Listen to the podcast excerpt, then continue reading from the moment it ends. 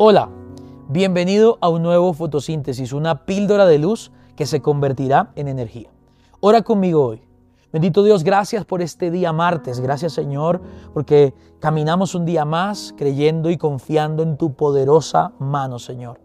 Ayúdanos hoy a caminar alumbrados por tu palabra, a no caminar ciegos ni en tinieblas, a caminar viendo claramente porque tu palabra nos da luz, Señor. Y ayúdanos hoy a verte en todo y en todo, Señor.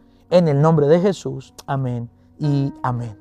Bienvenidos a un nuevo episodio de nuestra serie Gracia, mes de julio.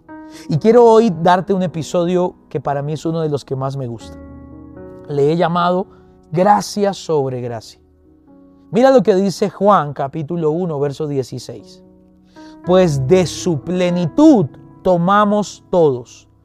O como lo dice esta versión, todos hemos recibido gracia sobre gracia.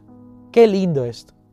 Si tú lees el contexto del verso, se está hablando de Jesús, el verbo que se hizo carne, el verbo que era en el principio, el verbo era la luz, el verbo lleno de gracia y de verdad, dice el verso anterior, y vimos su gloria, ahorita lo vamos a leer más adelante, pero lo que me dice es, y de su plenitud recibimos todos gracia sobre gracia. Y aquí yo anoté un detalle interesante. Dios pudo habernos dicho, Juan el escritor, el evangelista pudo habernos dicho que para poder recibir la plenitud de Dios, la palabra plenitud tiene que ver con pleroma, completo, lo pleno de Dios, el todo de Dios, toda la bondad, toda la misericordia, toda la gracia, toda la justicia, el todo de Dios, la plenitud es algo que está completo. Y Juan dice que para acceder al todo de Dios hemos recibido eso gracia sobre gracia. No dijo amor sobre amor. No dijo verdad sobre verdad. No dijo obras sobre obras. No dijo oración sobre oración. No dijo ayuno sobre ayuno.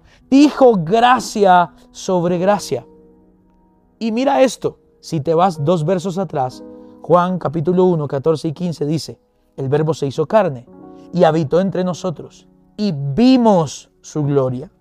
Gloria como la del unigénito del Padre, lleno de gracia y de verdad. Verso 15 Juan dio testimonio de él y clamó, este era del que yo decía, el que viene después de mí es antes de mí, porque era primero que yo. Y aquí está la clave. Para poder entender gracia sobre gracia, tienes que entender para qué necesitamos esa gracia sobre gracia. Para poder verlo a Él. Vimos su gloria por el efecto de esa gracia. Entonces, si tú y yo queremos ver a Jesús en todo, en todo tiempo, en todo momento, a toda hora. Si queremos ver su gloria, queremos ver su verdad, necesitamos gracia.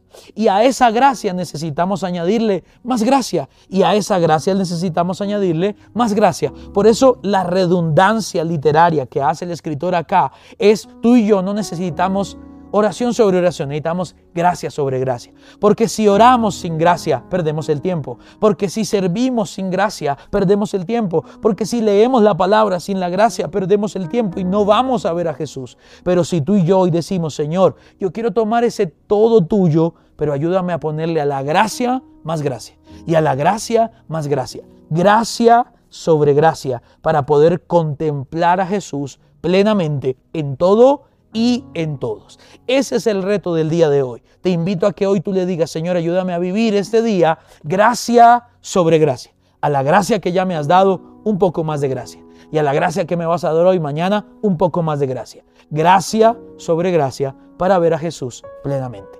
Esta fue la píldora de luz del día de hoy. Nos vemos mañana en un nuevo fotosíntesis.